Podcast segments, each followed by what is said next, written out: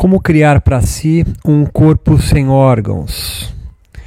Mil Platôs, Deleuze Guattari. De todo modo, você tem um ou vários, porque ele não pré-existe, ou seja, não é dado inteiramente feito. Se bem que, sob certos aspectos, ele pré-exista. Mas, de todo modo, você faz um. Não pode desejar fazê-lo, e ele espera por você.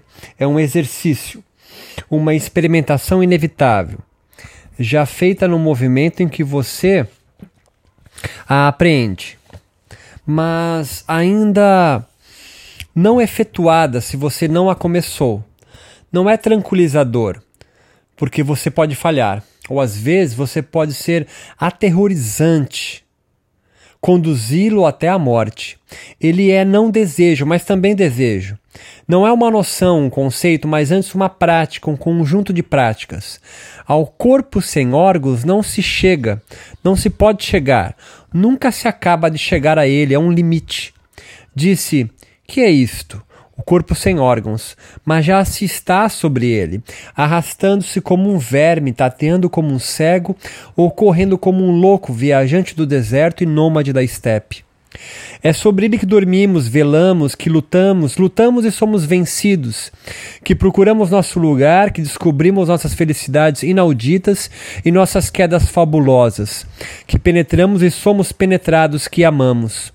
No dia 28 de novembro de 1947, Arthur declara guerra aos órgãos, para acabar com o juízo de Deus. Porque ateiem-me se quiserem, mas não há nada de mais inútil do que um órgão. É uma experimentação, não somente radiofônica, mas biológica, política, atraída sobre si censura e repressão. Corpos e sócios, política e experimentação, não deixarão você experimentar em seu canto. O corpo sem órgão já está a caminho desde que o corpo se cansou dos órgãos e quer licenciá-los, ou antes, os perde longa procissão do corpo hipocondríaco, cujos órgãos são destruídos, a destruição já está concluída, nada mais acontece. A senhorita X afirma que não tem mais cérebro nem nervos, nem peito, nem estômago, nem tripas. Somente lhe restam a pele e os ossos do corpo desorganizado. São essas suas próprias expressões do corpo paranoico, cujos órgãos não cessam de ser atacados por influências, mas também restaurados por energias exteriores. Ele viveu muito tempo sem estômago, sem intestino, quase sem pulmões, o esôfago dilacerado, sem bexiga, as costelas quebradas. Ele havia às vezes comido parcialmente sua própria laringe e assim por diante, mas os milagres divinos haviam sempre regenerado novamente aquilo que havia destruído. Do corpo esquizo, acedendo a uma luta interior ativa que ele mesmo desenvolve contra os órgãos, chegando à catatonia. E depois o corpo drogado, esquizo experimental, o organismo humano é de uma ineficácia gritante. Em vez de uma boca de um ânus que correm o risco de se arruinar, por que não possuir um único orifício polivalente para a alimentação e a defecação? Poder-se obstruir a boca, o nariz, entulhar o estômago e fazer um buraco de aceração, de areação, diretamente nos pulmões, o que deveria ter sido feito desde a origem. Do corpo masoquista, mal compreendido a partir da dor que é antes de mais nada uma questão de corpo sem órgãos. Ele se deixa costurar pelo seu sádico ou por sua puta, costurar os olhos, os, o ânus, a uretra, os seios, o nariz. Deixa-se suspender para interromper o exercício dos órgãos, esfolar como se os órgãos se colassem na pele, enrabar, asfixiar, para que tudo seja selado e muito bem fechado. Mas por que esse desfile lúgubre de corpos costurados, vitrificados, catonizados, aspirados, posto que o corpo sem órgãos é também pleno de alegria, de êxtase e de dança? Então por que esses exemplos? Porque é necessário passar por eles. Corpos esvaziados em lugar de plenos. O que aconteceu? Você agiu com prudência necessária? Não digo sabedoria, mas prudência como dose, como regra imanente à experimentação, injeções de prudência. Muitos são derrotados nessa batalha. Será tão triste e perigoso não mais suportar os olhos para ver, os pulmões para respirar, a boca para engolir, a língua para falar, o cérebro para pensar, o ânus e a laringe, a cabeça e as pernas? Por que não caminhar com a cabeça, cantar com sinos, ver com a pele, respirar com o ventre, coisa simples, entidade, corpo pleno, viagem imóvel, anorexia, visão cutânea, yoga, Krishna, love, experimentação. Onde a psicanálise diz pare, reencontre o seu eu, seria preciso dizer: vamos mais longe, não encontramos ainda nosso corpo sem órgãos. Não desfizemos ainda suficientemente o eu substituir a anamnese pelo esquecimento, a interpretação pela experimentação. Encontre seu corpo sem órgãos, saiba fazê-lo. É uma questão de vida ou de morte, de juventude, de velhice, de tristeza e de alegria. E aí que tudo se decide. Senhora, Primeiro, você pode me atar sobre a mesa solidamente apertado de 10 a 15 minutos. Depois, tempo suficiente para preparar os instrumentos. 2.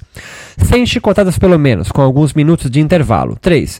Você começa a costurar, costura o buraco da glande, a pele ao redor desta glande, impedindo de tirar a parte superior. Você costura o saco, a pele das. Das coxas. Costura os seios, mas com um botão de quatro buracos solidamente sobre cada mama. Você pode é, subi-los com um suspensório. Aí você passa a segunda fase. 4. Você pode escolher virar-me de sobre a mesa, sobre o ventre amarrado, mas com as pernas juntas, ou atar-me ao poste sozinho. Os punhos reunidos, as pernas também. Todo o corpo solidamente atado. 5. Você me chicoteia as costas, as nádegas, as coxas, sem chicotadas pelo menos. 6. Costura as nádegas juntas, todo o rego do cu solidamente com um fio duplo parando em cada ponto. Se estou sobre a mesa, você me ata então o poste. 7. Você me chicoteia as nádegas 50 vezes. 8. E enfia agulhas nas nádegas com força. 9. Você pode então atar-me à cadeira. Você me chibateia os seios 30 vezes e enfia agulhas menores se você quiser. Pode esquentá-las antes do fogo. Todas ou algumas. A amarração da cadeira deveria ser sólida e os punhos amarrados nas costas para estufar o peito. Se eu não falei sobre as queimaduras, é que devo fazer em breve uma visita e leva tempo para curar. Isto não é um fantasma, é um programa. A diferença essencial entre a interpretação psicanalítica do fantasma e a experimentação antipsicanalítica do programa. Entre o fantasma, a interpretação a ser ela própria interpretada, e o programa, motor de experimentação. O corpo sem órgãos é o que resta quando tudo foi retirado. É o que retira e o que retira é justamente o fantasma, o conjunto de significâncias e subjetivações. A psicanálise faz o contrário, ela traduz tudo em fantasmas, comercializa tudo em fantasmas, preserva o fantasma e perde o real no mais alto grau porque perde o corpo sem órgãos. Algo vai acontecer. Algo já acontece. Mas não se confundirá o que se passa sobre o corpo sem órgãos e a maneira de se criar um para si.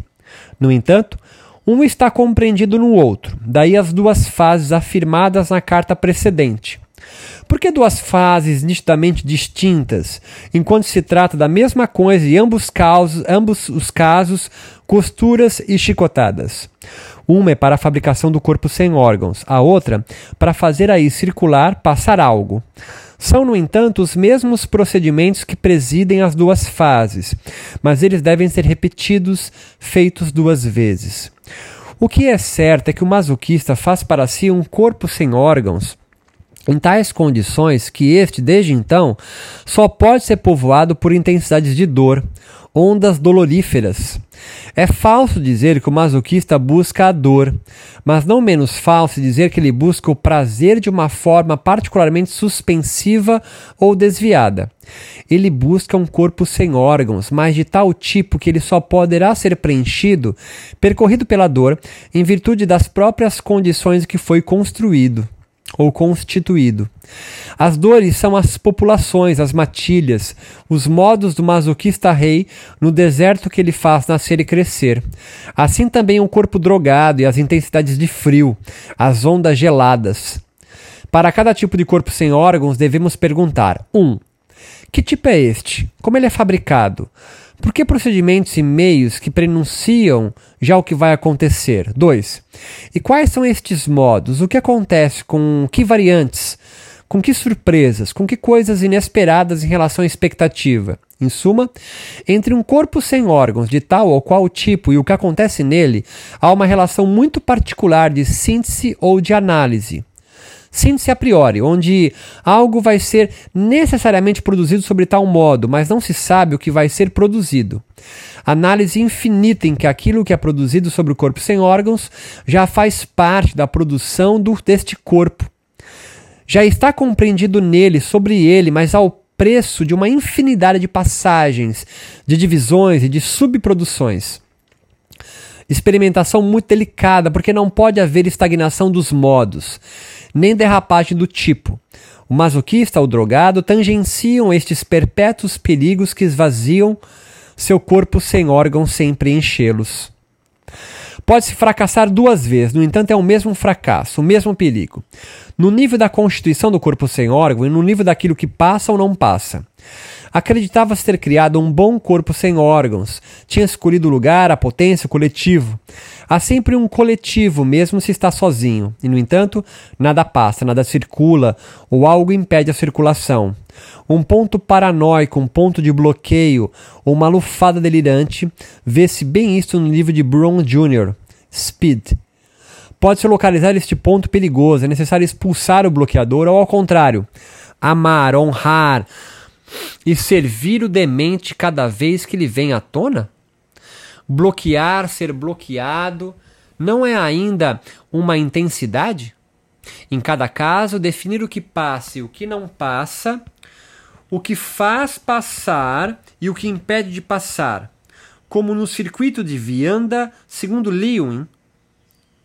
Algo escorre atrás, através dos canais cujas seções são terminada por portas, como porteiros, passadores, abridores de portas e fechadores de armadilhas, malabars e ferabras.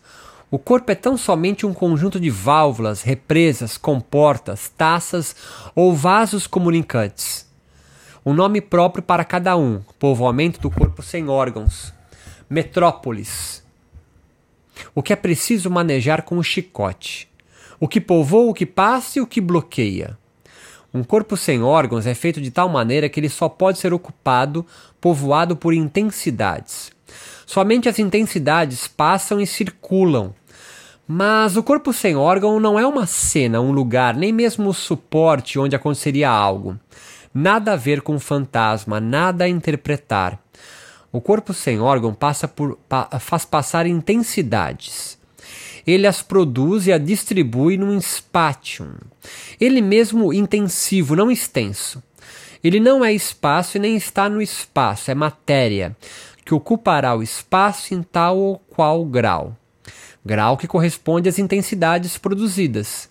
Ele é a matéria intensa, e não formada, não estratificada. A matriz intensiva, a intensidade igual a zero. Mas nada há de negativo neste zero. Não existem intensidades negativas nem contrárias. Matéria igual energia. Produção do real como grandeza intensiva a partir do zero. Por isso tratamos o corpo sem órgãos como ovo pleno, anterior à extensão do organismo e à organização dos órgãos, antes da formação dos estratos, o ovo intenso, que se define por eixos e vetores, gradientes e limiares, tendências dinâmicas com mutação de energia, movimentos cinemáticos com deslocamento de grupos, migrações, tudo isso independentemente das formas acessórias pois os órgãos somente aparecem e funcionam aqui como intensidades puras. O órgão muda transpondo o limiar, mudando de gradiente. Os órgãos perdem toda a constância, quer se trate de sua localização ou de sua função. Órgãos sexuais aparecem por todo lado, anos emergem, abrem-se para defecar, depois se fecham. O organismo inteiro muda de textura e de cor, variações alotrópicas reguladas num décimo de segundo, o ovo tântrico. Finalmente, o grande livro sobre o, o corpo sem órgãos não seria a ética? Os atributos são os tipos e os gêneros de corpo sem órgãos, substâncias, potência, intensidade zero, como matrizes produtivas. Os modos são tudo o que se passa: as ondas, as vibrações, as migrações, limiares, gradientes, as intensidades produzidas sob tal ou qual tipo substancial a partir de uma matriz. O corpo masoquista como produto ou gênero de substância e sua produção de intensidades de modos doloríferos a partir da sua costura do seu grau. O corpo drogado, como um outro atributo, com sua produção de intensidades específicas a partir do frio absoluto igual a zero. Os viciados queixam sempre aquilo, sempre daquilo que chamam o grande frio, e eles levantam a gola de seus casacos negros e fecham os punhos com seus pescoços magros. Tudo isto é puro cinema. O viciado não quer temperaturas quentes. Ele deseja as temperaturas frescas, o frio, o enorme gelo. Mas o frio deve atingi-lo como a droga. Não externamente, onde não é agradável, mas no interior dele mesmo, para que ele possa sentar-se tranquilamente, com a coluna vertebral tão ereta como uma alavanca hidráulica gelada e seu metabolismo caindo para o zero absoluto, etc. O problema de uma mesma substância para todas as substâncias, de uma substância única para todos os atributos, vem ser este: existe um conjunto de todos os corpos sem órgãos? Mas se o corpo sem órgãos já é um limite, o que seria necessariamente dizer do conjunto de todos os corpos sem órgãos? O problema não é mais aquele do uno e do múltiplo, mas o da multiplicidade de fusão que transborda efetivamente toda a oposição do uno e do múltiplo, multiplicidade formal dos atributos substanciais que constitui como tal a unidade ontológica da substância, continuum. De todos os atributos ou gêneros de intensidade sob uma mesma substância, e contínuo das intensidades de um certo gênero sob um mesmo tipo ou atributo, contínuo de todas as substâncias e intensidades, mas também de todas as intensidades em substância, contínuo, ininterruptam do corpo sem órgãos. O corpo sem órgãos, imanência, limite imanente. Os drogados, os masoquistas, os esquizofrênicos, os amantes, todos os corpos sem órgãos prestam homenagem a Spinoza. O corpo sem órgãos é o campo de imanência do desejo, o plano de consistência, própria do desejo, ali onde o desejo se define como processo de produção, sem referência a qualquer instância exterior, falta que viria a torná-lo oco, prazer que viria a preenchê-lo. Cada vez que o desejo é traído, amaldiçoado, arrancado de seu campo de imanência, é porque há um padre por ali. O padre lançou a tríplice maldição sobre o desejo, a lei a da lei negativa, a da regra extrínseca e do ideal transcendente. Virando-se para o norte, o padre diz: Desejo é falta. Como não seria ele carente daquilo que deseja? O padre operava o primeiro sacrifício, denominado castração, e todos os homens e mulheres do norte vinham enfileirar-se atrás dele, gritando em cadência: Falta, falta é a lei comum. Depois, voltado para o sul, o padre relacionou o desejo ao prazer porque existem padres hedonistas, inclusive orgásticos.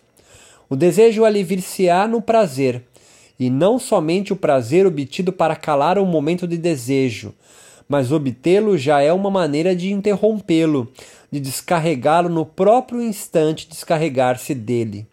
O prazer descarga. O padre opera o segundo sacrifício denominado masturbação. Depois, voltado para o leste, ele grita: O gozo é impossível. Mas o impossível gozo está escrito no desejo, porque assim é o ideal, em sua própria impossibilidade, falta de gozo que é a vida. o padre operava o terceiro sacrifício. Fantasma ou mil e uma noites, cento e vinte dias, enquanto os homens do leste cantavam: Sim, nós seremos vosso fantasma, vosso ideal e vossa impossibilidade, os vossos e os nossos também. O padre não se havia voltado para o oeste, porque sabia que essa direção estava preenchida por um plano de consistência, mas acreditava que ela estava bloqueada pelas colunas de Hércules, sem saída, não habitada pelos homens, no entanto era ali que o desejo estava escondido. O oeste era mais curto caminho que levava ao leste, e as outras direções redescobertas ou desterritorializadas. A figura mais recente do padre é o psicanalista com seus três princípios: prazer, morte e realidade. Sem dúvida, a psicanálise mostrou que o desejo não se submetia à procriação nem mesmo à nem, nem mesmo à genital, genitalidade. Foi este o seu modernismo, mas ela conservava o essencial, encontrando inclusive novos meios para inscrever no desejo a lei negativa da falta, a regra exterior do prazer, o ideal transcendente do fantasma. Por exemplo, a interpretação do masoquismo.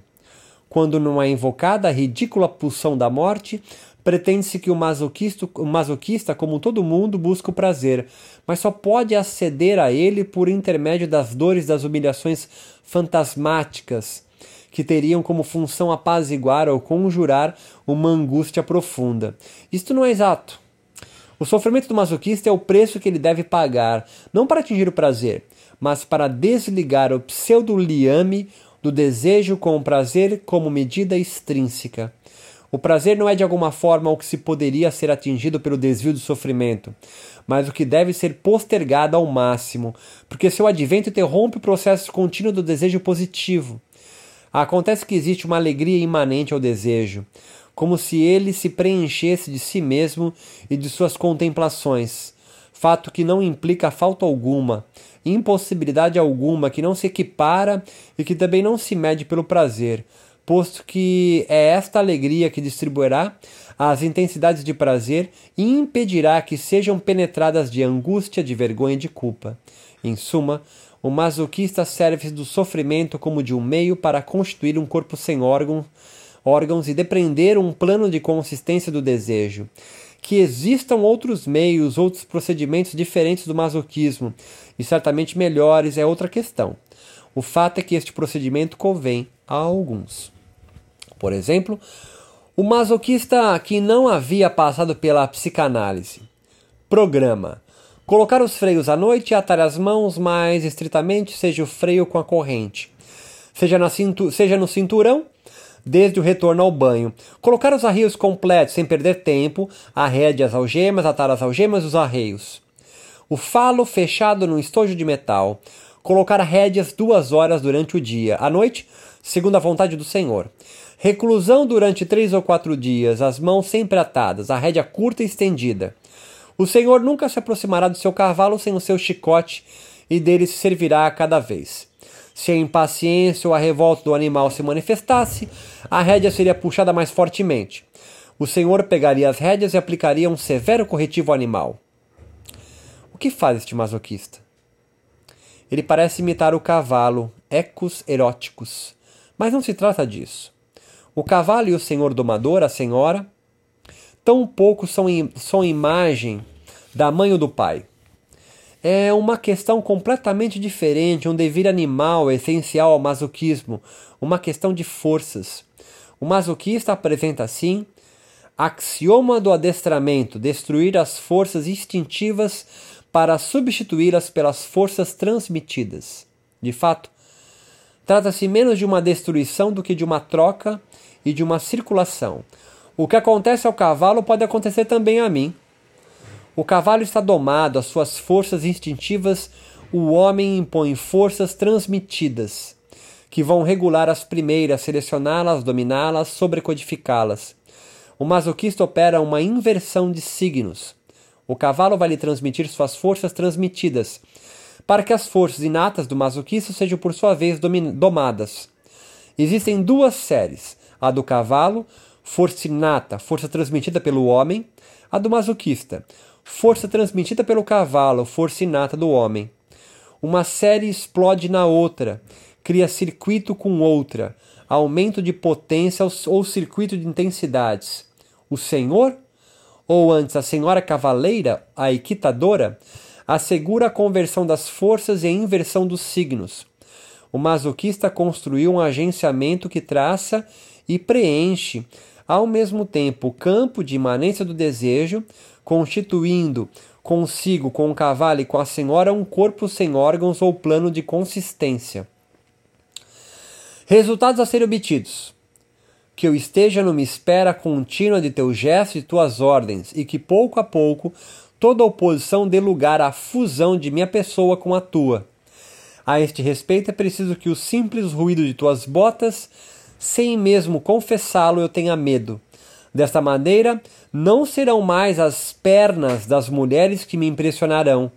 E se te agrada pedir-me carícias quando tu as tens, e se me fazes senti-las, dar-me-ás a marca de teu corpo como eu nunca a tive, e como jamais terei sem isto. As pernas são ainda órgãos, mas as botas determinam tão somente uma zona de intensidade, algo como uma marca uma zona sobre o corpo sem órgãos.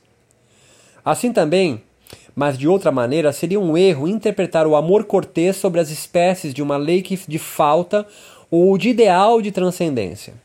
A renúncia ao prazer externo ou sua postergação, seu distanciamento ao infinito, dá testemunho ao contrário, de um estado conquistado no qual o desejo nada mais falta. Ele preenche-se de si próprio e erige seu campo de imanência. O prazer é a afecção de uma pessoa, de um sujeito. É o único meio para a pessoa se encontrar no processo do desejo que a transborda. Os prazeres mesmo os mais artificiais, são reterritorializações. Mas justamente será necessário reencontrar-se? O amor cortês não ama o eu, da mesma forma que não ama o universo inteiro como um amor celeste ou religioso. Trata-se de criar um corpo sem órgãos ali, onde as intensidades passem e façam que não haja mais nem eu nem o outro, isto não em nome de uma generalidade mais alta, de uma maior extensão, mas em virtude de singularidades que não podem mais ser consideradas pessoais, intensidades que não se pode mais chamar de extensivas.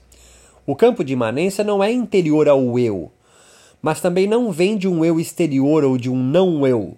Ele é antes como o fora absoluto que não conhece mais o eu porque o interior e o exterior fazem igualmente parte da imanência na qual eles se fundiram. O joy, unir-se ao amor cortês, a troca dos corações, o assai, o provar algo antes de oferecê-lo à pessoa amada. Tudo é permitido desde que não seja exterior ao desejo nem transcendente a seu plano, mas que não seja também interior às pessoas. A menor carícia pode ser tão forte quanto um orgasmo, o orgasmo é apenas um fato, sobretudo incômodo com relação ao desejo que persegue seu direito. Tudo é permitido, o que conta somente é que o prazer seja o fluxo do próprio desejo, imanência, no lugar de uma medida que viria interrompê-lo ou que o faria depender dos três fantasmas: a falta interior, o transcendente superior, o exterior aparente. Se o desejo não tem o prazer para, por norma, não é em nome de uma falta que seria impossível remediar, mas ao contrário, em relação de uma positividade, quer dizer, do plano de consistência que ele traça no decorrer do seu processo. Em 982 a 84, fez-se uma grande compilação japonesa de tratados taoístas chineses. Vê-se aí a formação de um circuito de intensidades entre energia feminina e energia masculina, a mulher desempenhando o papel da força instintiva ou inata, yin, mas que o homem furta ou que se transmite ao homem de tal maneira que a força transmitida do homem yang aconteça por sua vez e devenha tanto mais inata, aumento das potências. A condição dessa circulação e desta multiplicação é que o homem não ejacule. Não se trata de sentir o desejo como falta interior, nem de retardar o prazer para produzir um tipo de mais-valia exteriorizável, mas ao contrário, de constituir um corpo sem órgãos intensivo, tal. Um campo de imanência onde nada falta o desejo e que assim não mais se relaciona com critério algum exterior ou transcendente. É verdade que todo circuito pode ser rebaixado para fins de procriação, ejacular no bom momento as energias. E é assim que o confucionismo entende. Mas isto é verdade apenas para uma face deste agenciamento do desejo, a face voltada em direção aos estratos, organismos, Estado, família. Não é verdade para outra face, a face tal de desestratificação que traça um plano de consistência próprio ao desejo ele mesmo. O tal é porventura masoquista? O amor cortês é tal? Essas questões não têm sentido. O campo de imanência, o plano de consistência, deve ser construído. Ora, ele pode ser, ele pode ser informações sociais muito diferentes e por agenciamentos muito diferentes, perversos, artísticos, científicos, místicos, políticos, que não têm o mesmo tipo de corpo sem órgãos. Ele será construído pedaço a pedaço, lugares, condições, técnicas, não se deixando reduzir uns aos outros. A questão seria talvez saber se os pedaços podem se ligar ao, e a que preço. Há forçosamente cruzamentos monstruosos. O plano de consistência seria, então, o conjunto de todos os corpos sem órgãos, pura multiplicidade de imanência, da qual um pedaço pode ser chinês, um outro americano, um outro medieval, um outro pequeno perverso, mas num movimento de desterritorialização generalizada, onde cada um pega e faz o que pode, segundo seus gostos, que ele teria conseguido abstrair de um eu, segundo uma política ou uma estratégia que teria conseguido abstrair de tal ou qual formação, segundo tal procedimento que seria abstraído de sua origem. Distinguimos 1. Um, os corpos sem órgãos que diferem como tipo, gêneros, tributos, atributos substanciais, por exemplo, o frio do corpo sem órgãos drogado, o dolorífero do corpo sem órgão masoquista. Cada um tem seu grau zero como princípio de produção. É a remission. 2. O que se passa sobre cada tipo de corpo sem órgãos, quer dizer, os modos, as intensidades produzidas, as ondas as, e vibrações que passam, a latitude. 3. O conjunto eventual de todos os corpos sem órgãos, o plano de consistência, a hominitude, às vezes chamado de corpo sem órgãos. Ora, as questões são múltiplas, não somente como criar para si um corpo sem órgãos, mas também como produzir as intensidades correspondentes sem as quais ela permaneceria vazio? Não é de forma alguma a mesma pergunta, mas ainda, como chegar ao plano de consistência? Como cozer junto? Como esfriar junto? Como reunir todos os corpos sem órgãos? Se é possível, isso também só se fará conjugando as intensidades produzidas sobre cada corpo sem órgão, fazendo um contínuo de todas as continuidades intensivas. São necessários agenciamentos para fabricar cada corpo sem órgãos. Seria necessária uma grande máquina abstrata para construir o plano de consistência?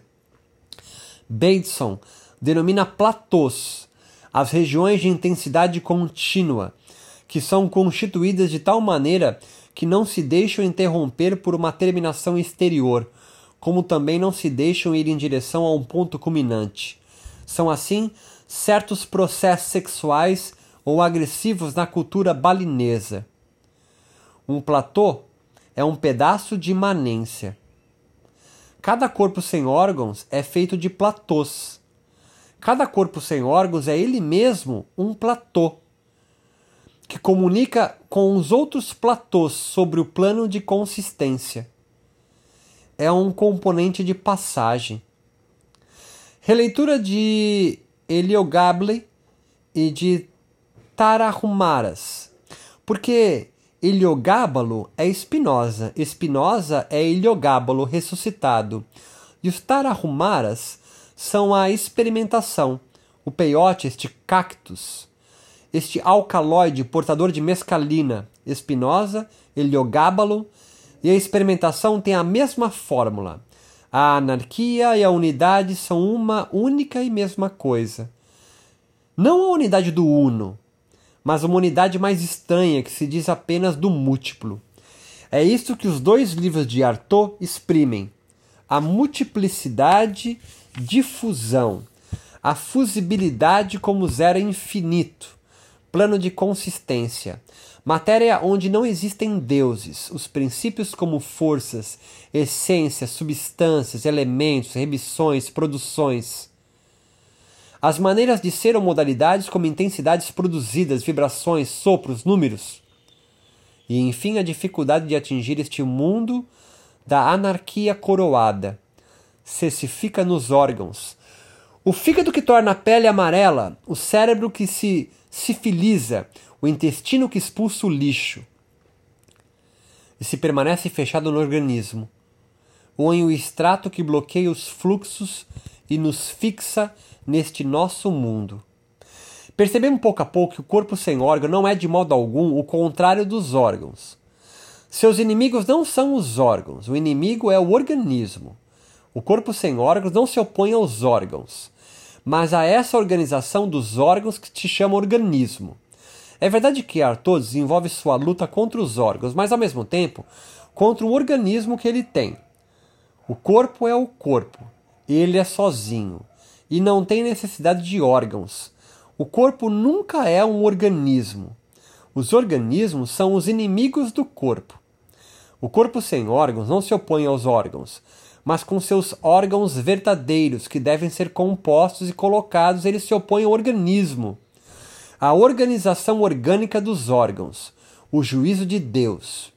O sistema do juízo de Deus, o sistema teológico, é precisamente a operação daquele que faz um organismo, uma organização de órgãos que se chama organismo, porque ele não pode suportar o corpo sem órgãos.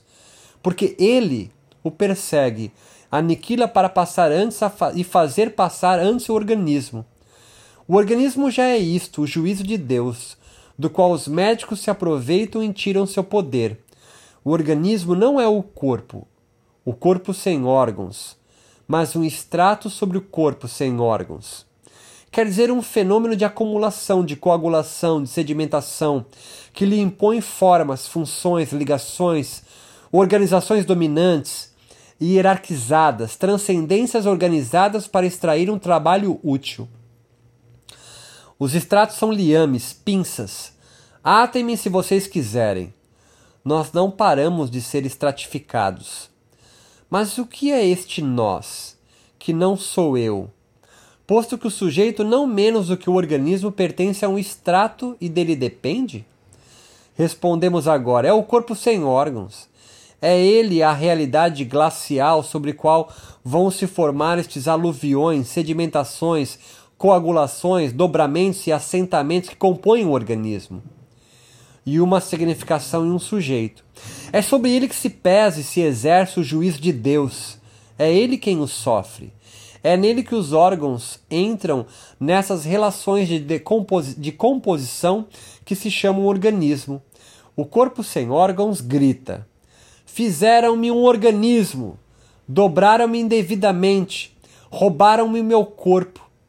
O juiz de Deus arranca-o de sua imanência e ele constrói um organismo, a significação, um sujeito. É ele o estratificado. Assim, ele oscila entre dois polos. De um lado, a superfície de estratificação sobre as quais ele é rebaixado e submetido ao juízo. E por outro lado, o plano de consistência no qual ele se desenrola e se abre a experimentação. E se o corpo sem órgão um limite, se não se termina nunca de chegar a ele, é porque há sempre um extrato atrás de um outro extrato, um extrato engastado em outro extrato. Porque são necessários muitos extratos, não somente o organismo, para fazer o juízo de Deus. Combate perpétuo e violento entre o plano de consistência, que libera o corpo sem órgãos, atravessa e desfaz todos os estratos, e a superfície de estratificação que o bloqueiam ou rebaixam. Consideremos os três grandes estratos relacionados a nós, quer dizer, aqueles que nos amarram mais diretamente: o organismo, a significância e a subjetivação. A superfície do organismo, o ângulo de significância e de interpretação, o ponto de subjetivação ou de sujeição. Você será organizado, você será um organismo, articulará seu corpo. Senão você será um depravado. Você será significante e significado, intérprete e interpretado, senão será desviante.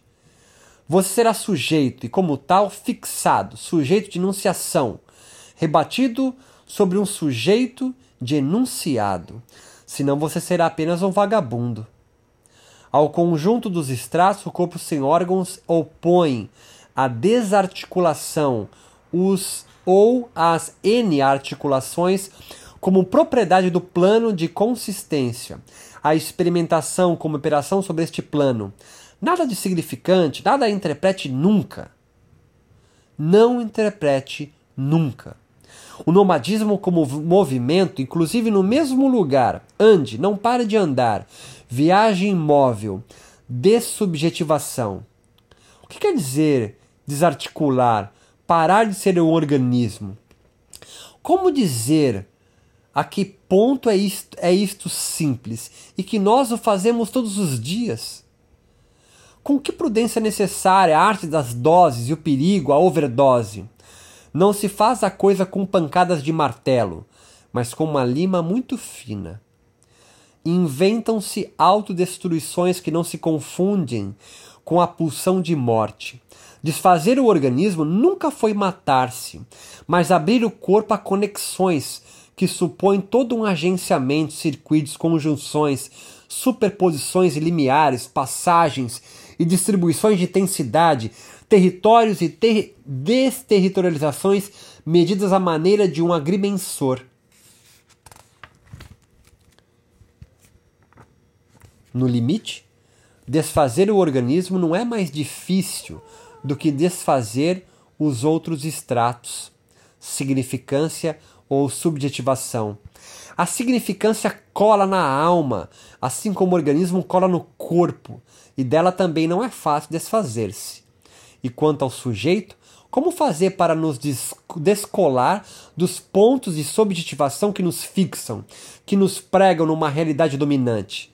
Arrancar a consciência do sujeito para fazer dela um meio de exploração, arrancar o inconsciente da significância e da interpretação para fazer dele uma verdadeira produção. Não é seguramente nem mais nem menos difícil do que arrancar o corpo do organismo. A prudência é a arte comum dos três. E se acontece que se tangencia a morte ao se desfazer do organismo, tangencia-se o falso, o ilusório, o alucinatório, a morte psíquica, ao se furtar a significância e a sujeição. Arthur pesa e mede cada uma de suas palavras. A consciência sabe o que é bom para ela e o que nada lhe vale, e portanto os pensamentos e sentimentos que lhe pode acolher sem perigo e com vantagem, assim como aqueles que são nefastos ao exercício de sua liberdade. Ela sabe, sobretudo, até onde vai seu ser, até onde ele não, ainda não foi ou não tem o direito de ir sem sossobrar na irrealidade, no ilusório, no não feito, no não preparado. Plano não atingido pela consciência normal, mas ao qual segure nos permite chegar e que é o próprio mistério de toda a poesia. Mas existe no ser humano um outro plano, obscuro, informe, onde a consciência não entrou, mas que a cerca de uma espécie de prolongamento sombrio de uma ameaça, conforme o caso. Plano que desprende também sensações aventurosas, percepções. São os fantasmas desavergonhados que afetam a consciência doentia. Eu também tive sensações falsas, percepções falsas, e nelas acreditei. É necessário guardar o suficiente do organismo para que ele se recomponha cada aurora. Pequenas provisões de significância e de interpretação. É também necessário conservar, inclusive para opô-las a seu próprio sistema, quando as circunstâncias o exigem, quando as coisas, as pessoas, inclusive as situações nos obrigam. E pequenas rações de subjetividade é preciso conservar suficientemente para poder responder à realidade dominante emitem os extratos. Não se atinge o corpo sem órgãos e seu plano de consistência desestratificando grosseiramente. Por isso encontrava-se desde o início o paradoxo destes corpos lúgubres e esvaziados. Eles haviam se esvaziado seus órgãos ao invés de buscar os pontos dos quais podiam paciente momentaneamente desfazer esta organização dos órgãos que se chama organismo. Havia mesmo há várias maneiras de, se, de perder seu corpo sem órgãos, seja por não chegar a produzi-lo, seja produzindo mais ou menos, mas nada se produzindo sobre ele e as intensidades não passando ou, ou se bloqueando. Isso porque o corpo sem órgãos não para de oscilar entre as superfícies que o estratificam e o plano que o libera. Liberem-no com um gesto demasiadamente, demasiado violento. Façam saltar os estratos sem prudência, e vocês mesmos se matarão, encravados num buraco negro, ou mesmo envolvidos numa catástrofe, ao invés de traçar o plano. O pior não é permanecer estratificado, organizado, significado, sujeitado, mas precipitar os estratos numa queda suicida demente que os faz recair sobre nós mais pesados do que nunca. Eis então o que seria necessário fazer: instalar-se sobre um extrato, experimentar as oportunidades que eles nos oferece, buscar aí um lugar favorável, eventuais movimentos de desterritorialização, linhas de fuga possíveis, vivenciá-las, assegurar aqui e ali conjunções de fluxos, experimentar segmento por segmento dos contínuos de intensidade, ter sempre um pequeno pedaço de uma nova terra. É seguido uma relação meticulosa com os estratos que se consegue liberar as linhas de fuga, fazer passar e fugir os fluxos conjugados, desprender intensidades contínuas para um corpo sem órgãos conectar, conjugar, continuar.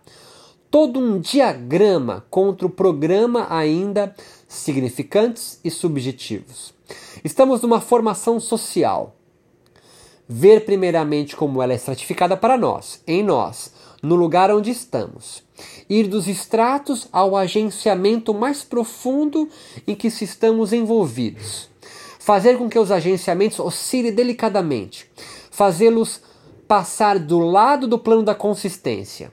É somente aí que o corpo sem órgãos se revela pelo que é: conexão de desejos, conjunção de fluxos contínuos de intensidades. Você terá construído sua pequena máquina privada, pronta, segundo as circunstâncias, para ramificar-se em outras máquinas coletivas. Castanheda descreve uma longa experimentação. Pouco importa que se trate de um peiote ou de outra coisa. Retenhamos por enquanto como o índio o força primeiramente a buscar um lugar. Operação já difícil. Depois a encontrar aliados. Depois a renunciar progressivamente à interpretação. A construir fluxo por fluxo, o segmento por segmento, as linhas de experimentação, devir animal, devir molecular, etc. Porque o corpo sem órgãos é tudo isto necessariamente um lugar, necessariamente um plano, necessariamente um coletivo, agenciando elementos, coisas, vegetais, animais, utensílios, homens, potências, fragmentos, tudo isto. Porque não existe meu corpo sem órgãos, mas eu sobre ele. O que resta de mim, inalterável e cambiante de forma, transpondo limiares. No decorrer dos livros de Castanheda, pode acontecer que o leitor comece a duvidar da existência do Dom Juan, o índio, e de muitas outras coisas. Mas isso não tem qualquer importância. Melhor ainda se estes livros são a exposição de um secretismo ao invés de uma etnografia, e um protocolo de experiências ao invés de um relatório de iniciação. Eis que o quarto livro, Histórias de Poder, trata de distinção viva do tonal e do nagual, o tonal parece ter uma extensão disparatada. Ele é o organismo e também tudo que é organizado e organizador, mas ele ainda a significância.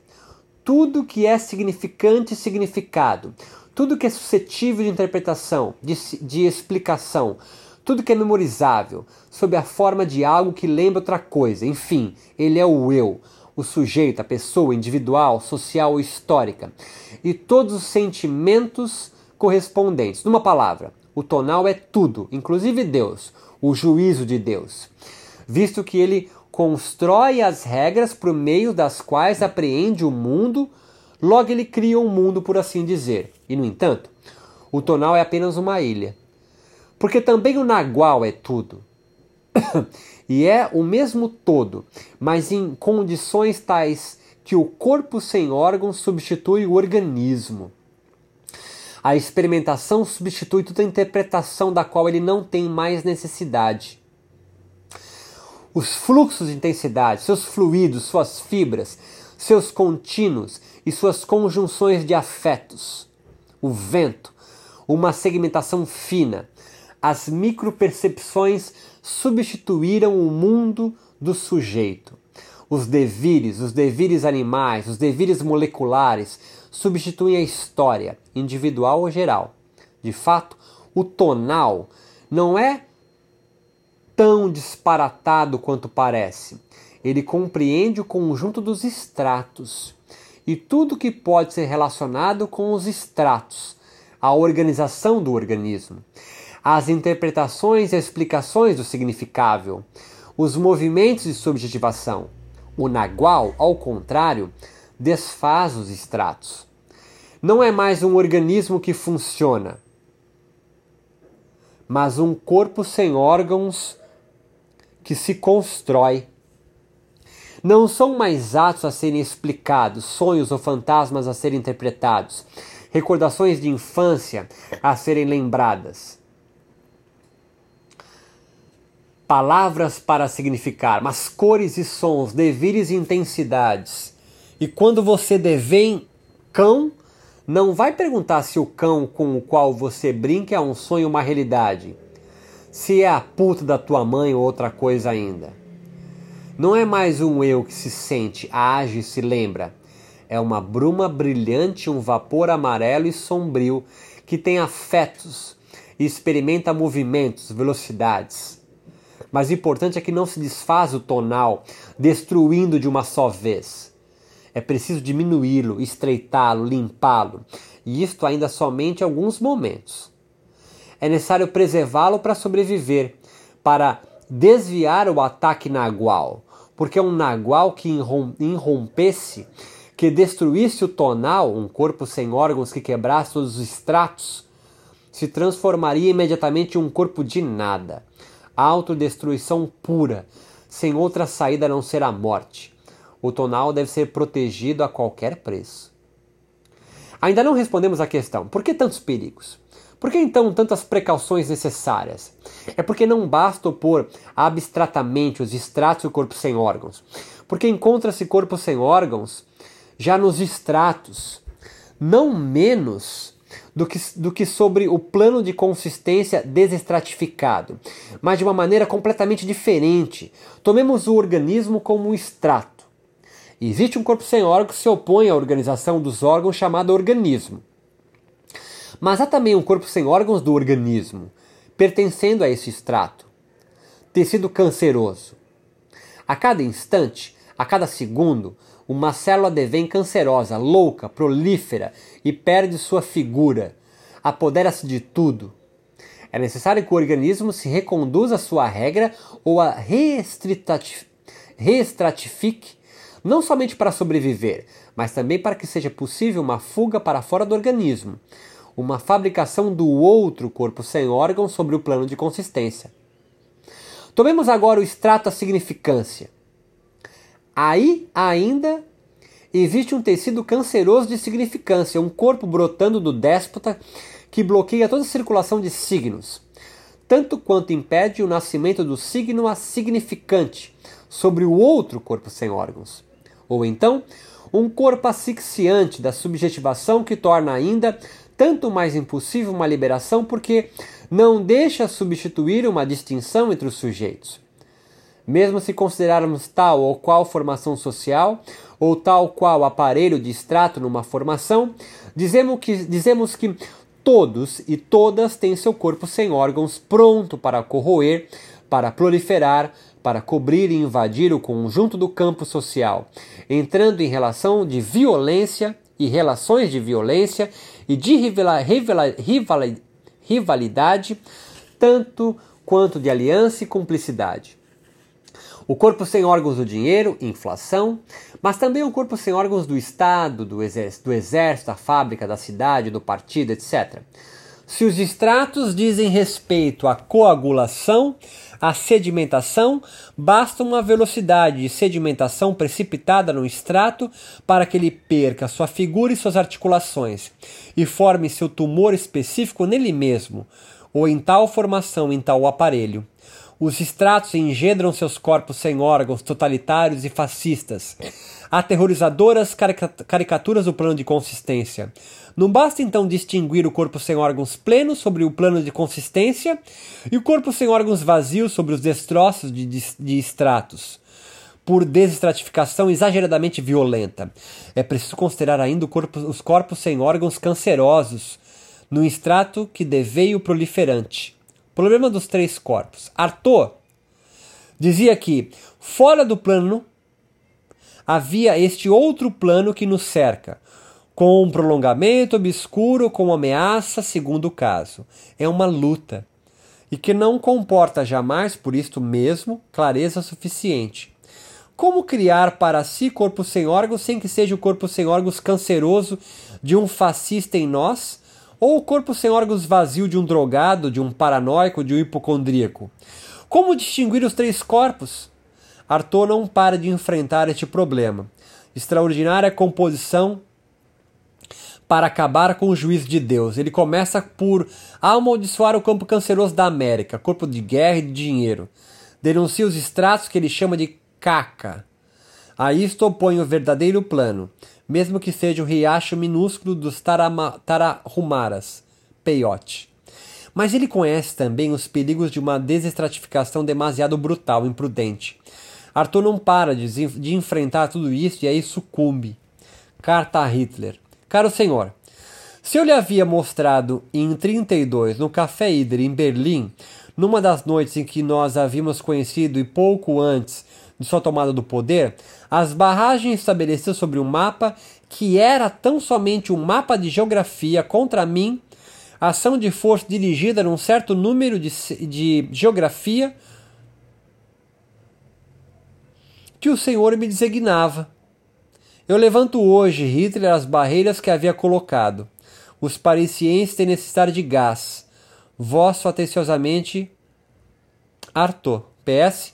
Claro, estimado senhor, isto não é apenas um convite, sobretudo uma advertência. Este mapa que não é somente de geografia, é como que um mapa de intensidade do corpo sem órgãos, onde as barragens designam limiares e os gases, ondas ou fluxos. Mesmo que Arthur não tenha conseguido para ele mesmo, é certo que através dele algo foi conquistado para nós todos. O corpo sem órgãos é um ovo. Mas o ovo não é regressivo, ao contrário, ele é contemporâneo por excelência. Carrega sempre consigo como seu próprio meio de experimentação seu meio associado. O ovo é um meio de intensidade pura, o spatium, e não a extensium. A intensidade zero como princípio de produção. Existe uma convergência fundamental entre a ciência e o mito, entre a embriologia e a mitologia, entre o ovo biológico e o ovo psico-cósmico. O ovo designa sempre esta realidade intensiva, não diferenciada, mas onde as coisas, os órgãos, se distinguem unicamente por gradientes, migrações, zonas de vizinhança. O ovo é o corpo sem órgãos. O corpo sem órgãos não existe antes do organismo ele é adjacente, não para de se fazer. Se ele está ligado à infância, não está no sentido de uma regressão do adulto à criança e da criança à mãe, mas no sentido que a criança, assim como o gênero Dogon, que transporta consigo um pedaço de placenta, arranca da forma orgânica da mãe uma matéria intensa e desestratificada que constitui, ao contrário, sua ruptura perpétua com o passado, sua experiência e experimentação atuais. O corpo sem órgãos é bloco de infância, devir. O contrário de recordação de infância. Ele não é criança antes do adulto, nem mãe antes da criança. Ele é a estrita contemporaneidade do adulto, da criança e do adulto. Seu mapa de densidades e intensidades comparadas e todas as variações sobre este mapa.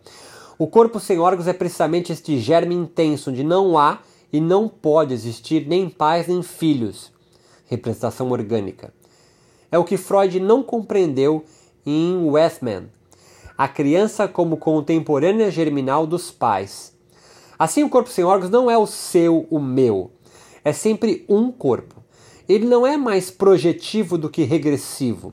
É uma involução, mas uma involução criativa e sempre contemporânea. Os órgãos se distribuem sobre um organismo, mas justamente eles se distribuem nele independentemente de forma do organismo.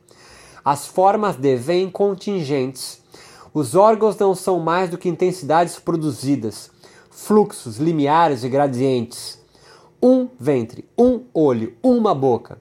Ao artigo indefinido nada falta. Ele não é indeterminado ou indiferenciado, mas exprime a pura determinação de intensidade, a diferença intensiva.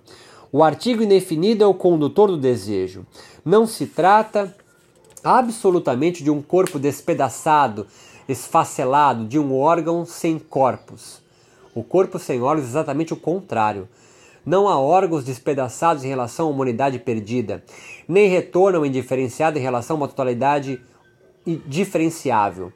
Existe isto sim, distribuição das razões intensivas de órgãos, com seus artigos positivos indefinidos, no interior de um coletivo de uma multiplicidade, num agenciamento de, e segundo conexões maquínicas, operando sobre um corpo sem órgãos. Logos espermáticos. O erro da psicanálise é o de ter compreendido os fenômenos de corpos sem órgãos como regressões, projeções, fantasmas, em função de uma imagem do corpo. Por isso ela só percebia os avessos das coisas. Substituía um mapa mundial de intensidades por fotos de família recordações de infância e objetos parciais. Ela nada compreendia acerca do ovo, nem dos artigos indefinidos, nem sobre a contemporaneidade de um meio que não para de se fazer. O corpo sem órgãos é desejo, é ele por ele que deseja, não somente porque ele é o plano de consistência, o campo de imanência do desejo, mas inclusive quando cai no vazio da desestratificação brutal, ou bem na proliferação do extrato canceroso, ele permanece desejo.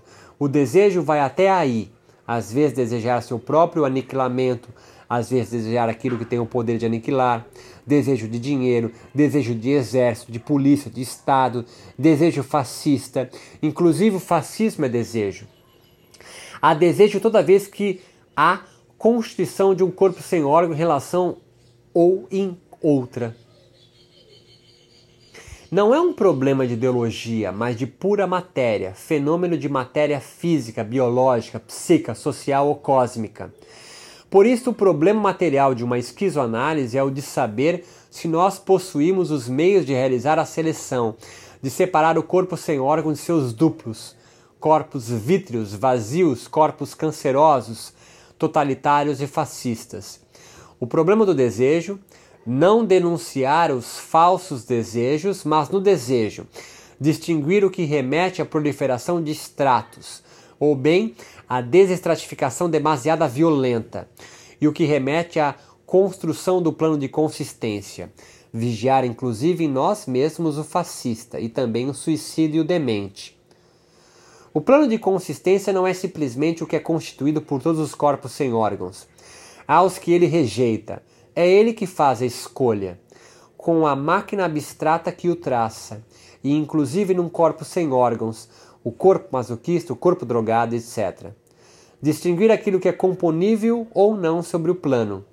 Uso fascista da droga ou uso suicida, mas também a possibilidade de um uso em conformidade com o plano de consistência? Mesmo a paranoia, possibilidade de fazer parcialmente um tal uso? Quando colocávamos a questão de um conjunto de todos os corpos sem órgãos, tomados como atributos substanciais de uma substância única, Era preciso, em sentido estrito, entender isto somente em relação ao plano. É ele que faz o conjunto de todos os corpos sem órgãos plenos selecionados.